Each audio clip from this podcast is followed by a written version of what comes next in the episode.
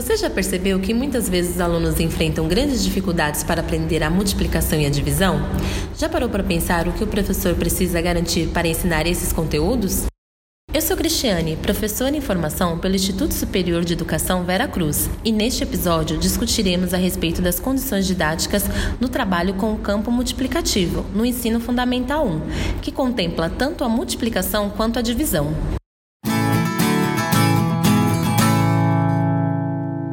Hoje, em nosso podcast, contaremos com a participação de Ana Paula, Gabriela e Melina, todas minhas colegas de curso que estão me acompanhando neste percurso de formação.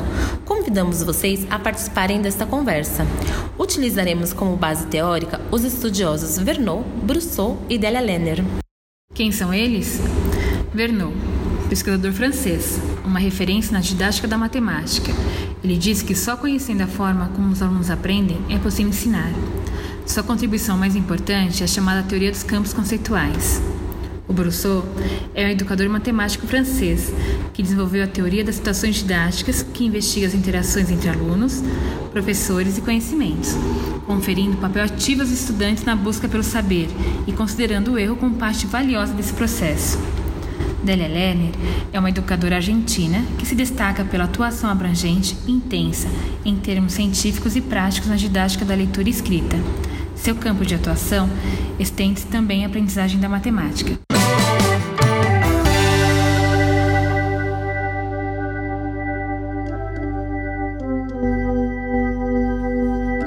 Agora que já sabemos quem são os nossos estudiosos, podemos começar a nossa conversa falando um pouco a respeito da resolução de problemas, com o eixo central no ensino da matemática como um todo e também do campo multiplicativo. Acho que a primeira coisa que precisamos pensar é se realmente o enunciado proposto é um problema. Essa é uma condição importante. Delia Lerner fala que para ser um problema precisamos garantir três condições. É necessário que a criança possa imaginar uma estratégia para resolvê-lo. Isso quer dizer que, sem conhecer o contexto, o aluno pode não conseguir determinar nem por onde começar a resolver. Segundo, o problema deve apresentar um desafio, ou seja, a estratégia conhecida pelo aluno não deve ser suficiente para a resolução, sendo necessário que ele elabore novos procedimentos. E por último, um problema deve ser aberto de modo que surjam diferentes estratégias válidas de resolução, para confrontá-las e extrair conclusões a partir delas. É importante mencionar também, Gabi, como outra condição didática, que essas situações problemas a serem resolvidas, elas precisam estar organizadas dentro de uma sequência didática. E para planejar essa sequência, os aportes da teoria das situações didáticas formulada por Brousseau podem ajudar. É, esse autor ele fala que precisamos propor um conjunto de condições capazes de gerar um conhecimento determinado como resposta ao problema colocado. O primeiro momento dessas situações que ele aponta seria o de ação, em que os alunos precisam resolver problemas, colocando o conhecimento prévio deles em jogo. Nessa situação, precisamos incentivar que eles utilizem estratégias pessoais para resolvê-los, e para isso é fundamental ter propostas anteriores que fortaleçam o trabalho com o cálculo mental. Depois, é preciso promover momentos em que os alunos precisem formular, ou seja, que eles precisem comunicar a outros suas hipóteses. E por último, é necessário que as crianças validem a regra, ou a propriedade, ou o procedimento em questão, para que só depois o professor sistematize isso de uma maneira mais organizada na institucionalização. Nesse momento, Me, fica claro também como a interação social é um elemento importante na aprendizagem, é, tanto na relação professor-aluno como na relação aluno-aluno. Agora que falamos um pouco sobre as condições gerais, queria que olhássemos para os problemas de multiplicação e divisão, que é o foco do nosso podcast. Será que eles são todos iguais?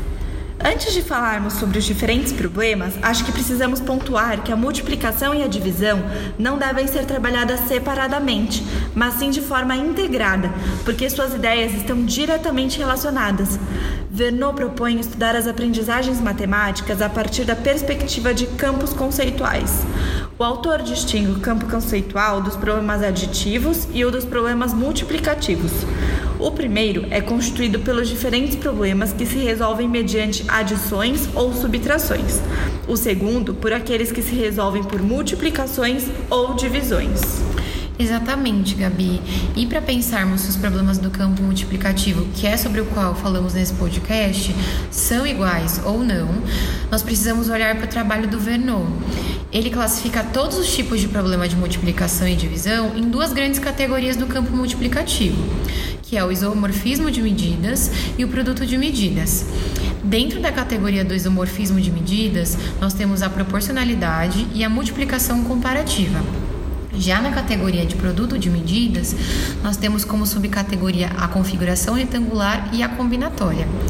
O Vernon ele nos mostra que os problemas do campo multiplicativo eles apresentam diferentes significados e também contextos variados que são adequados a essas diferentes ideias multiplicativas.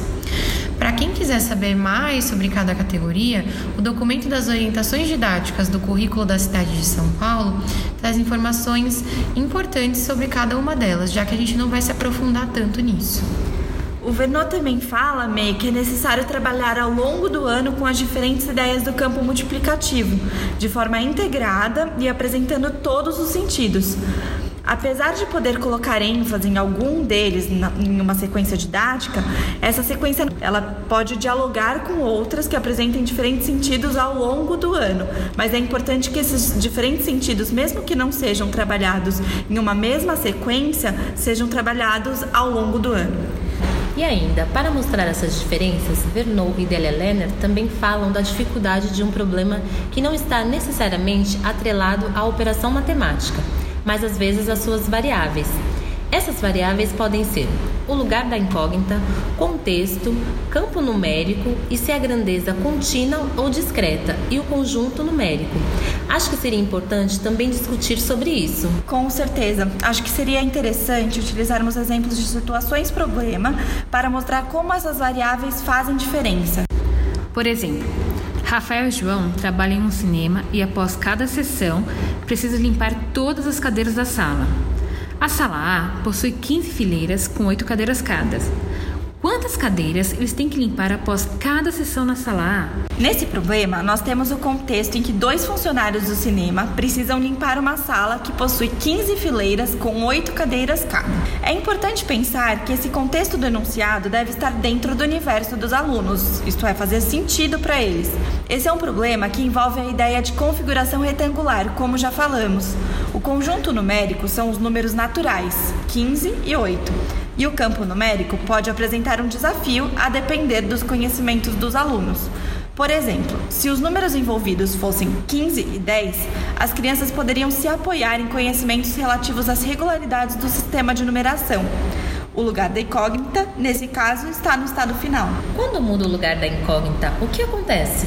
A mudança na incógnita, ela apresenta um desafio maior e pode mudar a forma de resolução do problema. Por exemplo, se naquele mesmo contexto nós tivermos agora a incógnita em estado intermediário, a gente poderia trazer um exemplo. Ao final do dia, os meninos limparam a sala C. Essa sala tem um total de 120 cadeiras e possui 12 fileiras iguais. Quantas cadeiras há em cada fileira? Nesse caso, eles têm o total de cadeiras, diferente do primeiro problema, que dizia que a sala tinha 15 fileiras com 8 cadeiras cada e pedia para calcular o total de cadeiras da sala. Aqui, nesse segundo problema, ele quer saber quantas cadeiras há em cada fileira, ou seja, a incógnita está no meio e o desafio é maior quando comparado ao primeiro problema. Nesse caso, os alunos poderiam usar, utilizar uma divisão, uma subtração sucessiva. Nossa, May, isso que você mostrou agora é muito importante para o professor. Antecipar as possíveis estratégias que os alunos utilizarão ajuda a pensar em boas intervenções para esse conhecimento avançar durante a sequência didática. Meninas, muito obrigada pelas reflexões que vocês trouxeram e que são muito importantes para pensar sobre as práticas na sala de aula. Neste episódio, você ouviu sobre as condições didáticas relacionadas ao campo multiplicativo e sobre os autores que contribuem para essa reflexão, Vernon, Rousseau e Lerner. Este podcast foi elaborado como parte do projeto coletivo do Instituto Superior de Educação Vera Cruz e produzido por Ana, Cristiane, Gabriela e Melina, alunas da graduação em Pedagogia. Se você tem interesse em saber mais sobre essa temática, mande-nos uma mensagem ou também pode procurar os cursos de Pedagogia, pós-graduação e extensão do Instituto Vera Cruz.